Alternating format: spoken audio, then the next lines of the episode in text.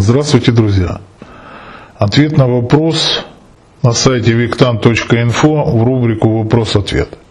Так читаю сам вопрос. Здравствуйте, Виктан. Возможно, это не самый простой вопрос в плане ваших временных затрат на аудиоответ, но я попытаюсь. Значит, человек уже знает, что я даю аудиоответы.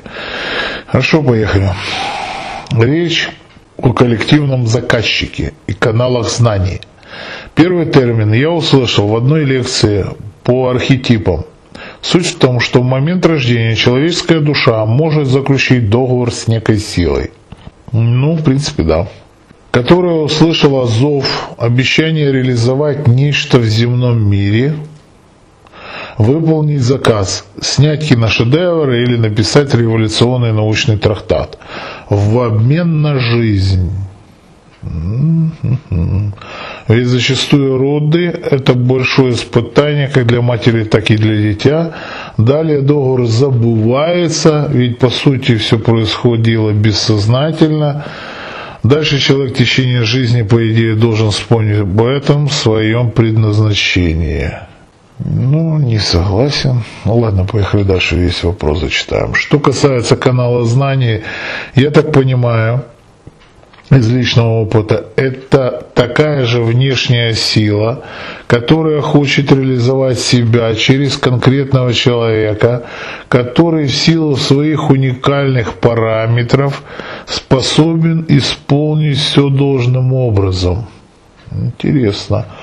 Канал проявляется как пресловутое вдохновение – Правда, это часто происходит довольно жестко, вплоть до физического ощущения, когда ты не можешь сдерживать информацию, которая буквально свалилась на тебя откуда-то. Но это интересно, это что-то на меня даже отчасти похоже. Так вот, вопрос к вам, различны ли эти два понятия или же нет. Ценю ваши ответы, благодарю за то, что проливаете свет на разнообразные области. Ну, благодарю, конечно, за вопрос, есть над чем подумать.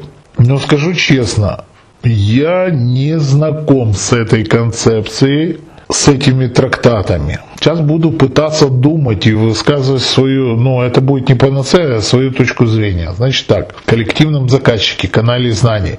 Суть в том, что в момент рождения человеческая душа может заключить договор с некой силой, которая услышала зов.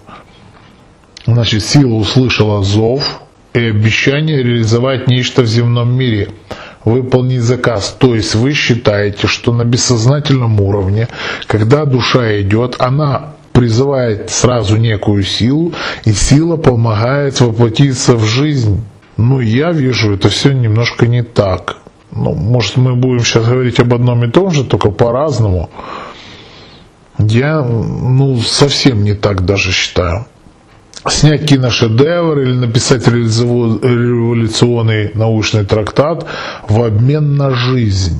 Вы знаете, насколько я общался на, с потусторонним миром, то не сильно-то они спешат в наш мир на самом деле. На самом деле мы здесь учимся, мы здесь тренируемся, мы здесь, по идее мы здесь учиться должны, тренироваться и чего-то достигать. Да, ну как бы это как бы переходный этап выхода на новый, ну, на новый рубеж, на, на высшую ступень.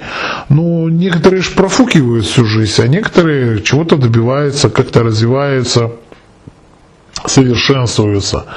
И получается в обмен на жизнь, ну, разве что если там, в том секторе пространства, то есть в потустороннем мире, нас не устраивает некий этаж, он был низкий, то да, та душа, в принципе, с низкого этажа, да, действительно, ну как бы ну, теоретически, я просто размышляю сейчас теоретически, как бы, да, действительно возможно, что будет, ну, как бы рваться в эту жизнь для того, чтобы остать на более высокий этаж. Хм, интересная концепция. Ведь зачастую роды это большое испытание как для матери, матери и дитя. Да, ну, естественно. Ну, нам, мужчинам, вы знаете, очень сложно как бы говорить про сами роды. Почему? Потому что э, ученые говорят, что мужчина вообще не способен вы, вытерпеть ту боль, которую может вытерпеть женщина, за что им низкий поклон, конечно. Далее, договор забывается. Ну что значит забывается, я тут не могу понять. Ну как так? Это свинство вообще-то. Как бы сначала призвал, пообещал, а потом, скажем так, забил на силу и плевать на все. С другой стороны, какая-то будет наказание, если ты не займешься, ты же обещал.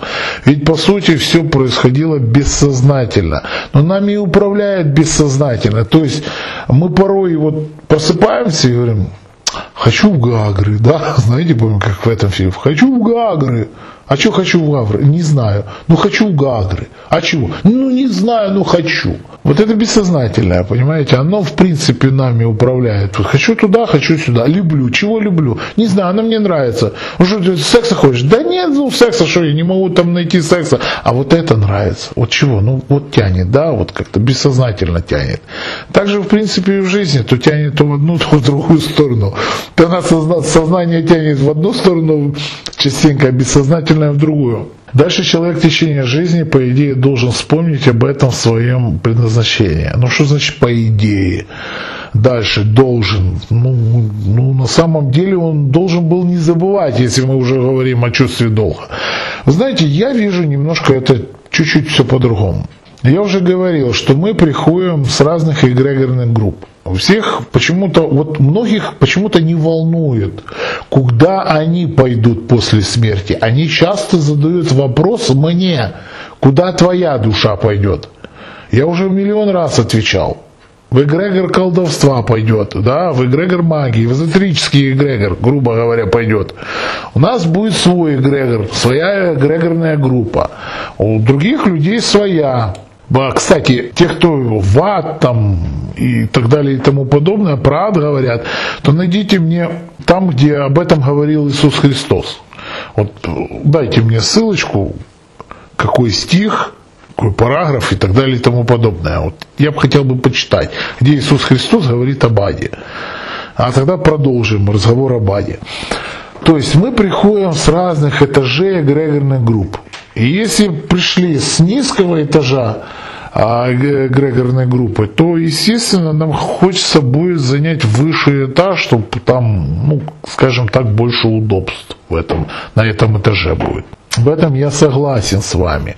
Но и договор мы можем заключать только согласно того эгрегора, в котором мы находились. А, ну, не, ну да, силы можно назвать. Я просто это размышление как бы вслух.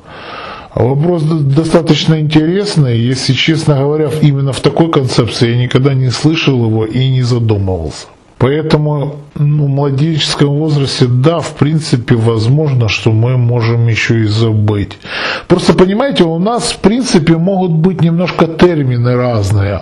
Вся концепция этого всего, ну, в принципе, в принципе, может быть, да. Так, что касается канала знаний, вот тут я больше согласен даже понимаю из личного опыта, что такая же внешняя сила, которая хочет реализовать себя через конкретного человека, который в силу своих уникальных параметров способен исполнить все должным образом. Значит, смотрите, я уже не, не устаю повторять то, что меня, будем говорить так, как бы привели, ну, некрасиво будет сказать, заставили заниматься эзотерикой, но привели к этому. Видимо, неспроста был рожденный на Хэллоуин, неспроста у меня там есть отметки на теле, только не три шестерки. Есть метки серьезные, то есть неспроста там вообще дата моего рождения очень о многом говорит и время моего рождения. И мой жизненный путь говорит о том, что ну, реально привели, хотя я являлся скептиком. Если взять вашу концепцию, то да, может быть, может быть, я ж не помню, поэтому я допускаю такую возможность, что да, действительно, некий договор я был составлял, но потом в силу того, что я попал в другой социум, там, в общество, я стал скептиком, и чередой некоторых событий меня сила как бы можно сказать, чуть ли не заставила, да, привела, будем говорить правильнее, привела к тому, чем сейчас я занимаюсь. Поэтому я, я очень люблю свою работу, я люблю свою профессию, я, я просто обожаю это ремесло. И тот поток знаний, тот поток информации, который мне передается, ну, я считаю, что да, я хочу поделиться им с вами.